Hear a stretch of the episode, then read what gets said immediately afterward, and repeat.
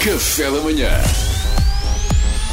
Informação privilegiada no Café da Manhã. Hoje com o rescaldo do euro. Ai, Tá Pedro, dá-me a minha trilha jornalística.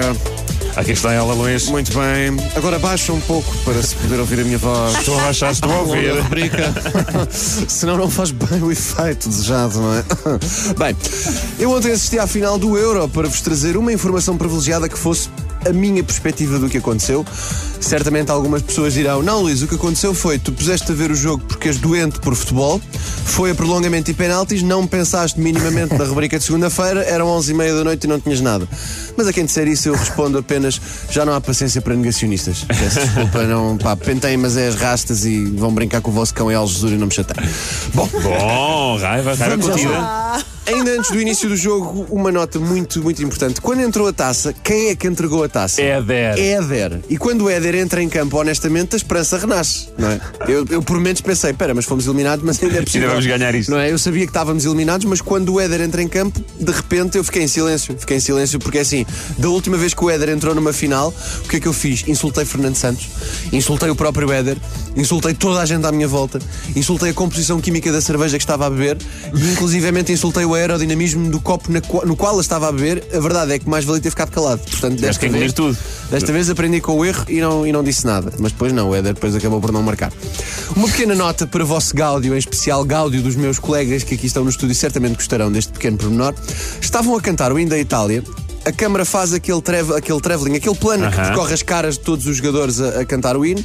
E a minha mulher, que estava ao meu lado a ver o jogo, vira-se para mim e diz: São todos feios, assim sendo, fico contigo. Ah, é verdade. A minha mulher, Que é isto? a minha mulher disse o mesmo, tipo, não há um jogador italiano bonito. não é? Há uma expectativa, de repente. Então o Bonucci não é bem. Espera, já lá vamos, já lá vamos. Mas não, mas não é de repente ela. Viram isto? Ela estava a fazer Sim, sim, casting. sim, sim, tá, tá. Estava a fazer Elas scouting. estão sempre a fazer casting. Estava a vida fazer toda. scouting. Vocês acham que são só vocês? Eu fiquei, per- não, eu fiquei Pois, perplexo. somos nós. Porque assim, eu não, eu não estava propriamente à espera que ela fosse acordar de manhã com o pensamento: olha que dia é hoje, 11. Olha, não posso esquecer lá agora é de ver a final do Euro 2020 para, para escolher o meu futuro marido dentro da seleção italiana. Sim. Esquisito. não tem que ser Acerca do pode ser só- próprio. Vai, sim, continua. sim, Mariana, vamos avançar. em relação ao jogo, eh, aconteceram duas coisas essenciais que são das mais previsíveis que podem acontecer no futebol. Primeiro, a Inglaterra perdeu em penaltis. Verdade. Ah, Número 2, normal. ganhou quem tinha centrais italianos.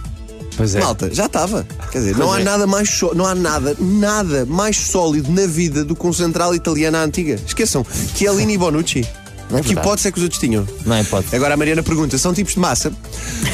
Sim, Mariana, são, são. A próxima vez Chiellini Carbonara. Próxima vez que for jantar fora, pede um Chiellini à laputanesca e um Bonucci parmegiano. Garanto-te que será a refeição mais sólida da tua vida. Tens é ter cuidado, não tentes fugir sem pagar, porque as próprias massas agarram-te pelo colarinho. Nota muito importante: o Ronaldo foi coroado melhor marcador do europeu. Verdade, verdade. Parabéns, só, Ronaldo. Só jogou metade da competição e mesmo assim, vejam este nível. Salta fora da competição a meio, pensa, já marquei o suficiente. Vai de férias, está ontem a bordo do seu iate e recebe a notícia: olha, foste o melhor marcador. Com certeza podem vir aqui entregar o prémio, morada, no meio do Atlântico. Eu estou de férias até dia 1. Maravilha.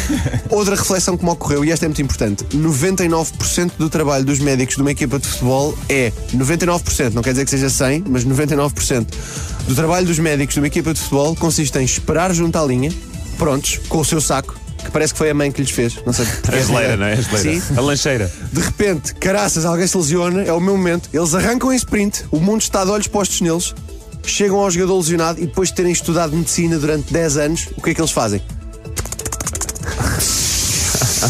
E resolve tudo. Então, passou? Não, tem que sair. é isso. Malta, substituição. Vocês são testemunhas, eu fiz tudo o que podia. É verdade. Fiz tudo o que estava Mete mal. mais um bocadinho. Mas este ano houve exceções. Este ano houve, infelizmente, ou felizmente, É verdade. acabou bem o Ericsson e, e foram incríveis. Daí eu ter falado do 1%. Dos 99, um pouco redundante, Mariana, mas vamos avançar novamente. Já depois da Itália se sagrar campeã, mostraram um grande plano do Bonucci e aí a minha mulher reconsiderou. Reconsiderou. Ah, Disse, tá estás a ver? Ah, este afinal não é mau. Ou seja, é a prova de que o aspecto físico não é tudo. Porque, de início, são todos feios. Para lá, campeão europeu? Ah, é a Vocês não- fama. A fama, o vocês dinheiro não e o parecem poder. melhor. É. Mas há muito que estava provado que a beleza física não é uma prioridade para a minha mulher. Sim, percebeu-se Afinal bem. de contas, foi a mim que ela escolheu. Sim, sim, percebe-se bem. E pronto, é isto. Olhem, para o Ana Mundial no Qatar, até lá, tenho que inventar temas, mas não é, não é fácil. é um dia de cada vez. Vou falar de quê? É isso. É um dia de cada vez. Amanhã de madrugada voltas a pensar nisso. Possivelmente. Mas Agora não te preocupes com isso também. Mas já não falta, tenho nada. falta muito tempo. Eu não tenho nada. Foi informação privilegiada com o Luís Franco Bastos.